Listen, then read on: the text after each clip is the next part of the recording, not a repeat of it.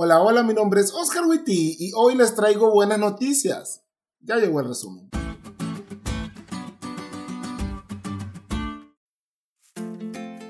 Feliz sábado, chavos.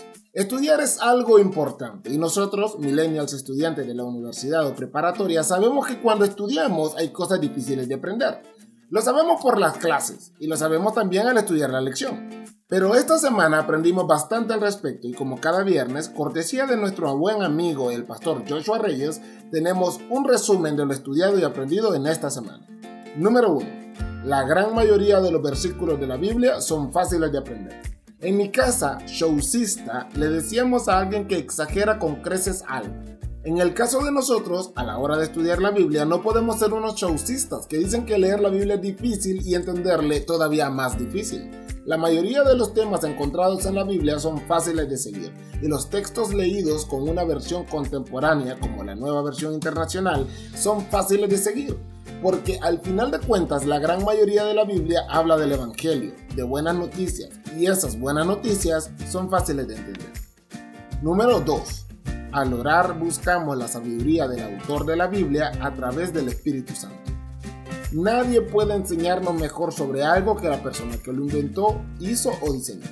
En el caso de la Biblia es exactamente igual. No intentes entenderle los pasajes difíciles por ti mismo.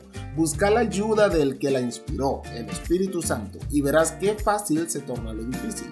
Y número 3. La mejor solución para las dificultades bíblicas es la Biblia misma. Hace un tiempo atrás una hermana me dijo, he estado estudiando mucho, pastor, he visto varios sermones. Ay, la hermana. La principal máxima protestante es la sola escritura. Creemos que la Biblia se interpreta sola, no a base de sermones ni de seminarios, sino a base de ella misma. Y harías bien en estudiar a fondo las escrituras porque quizás a vos te parezca que en ellas está la vida eterna y ellas dan testimonio de Jesús. No cerramos los ojos a las dificultades que hay en la Biblia. Son pocas, pero existen. Sin embargo, como dice la lección, estudia la Biblia y en el caso que no encuentre la respuesta que buscabas, el simple hecho de ponerte a estudiar es una bendición en sí misma. Así que, si quieres ser bendecido, ya sabes qué hacer.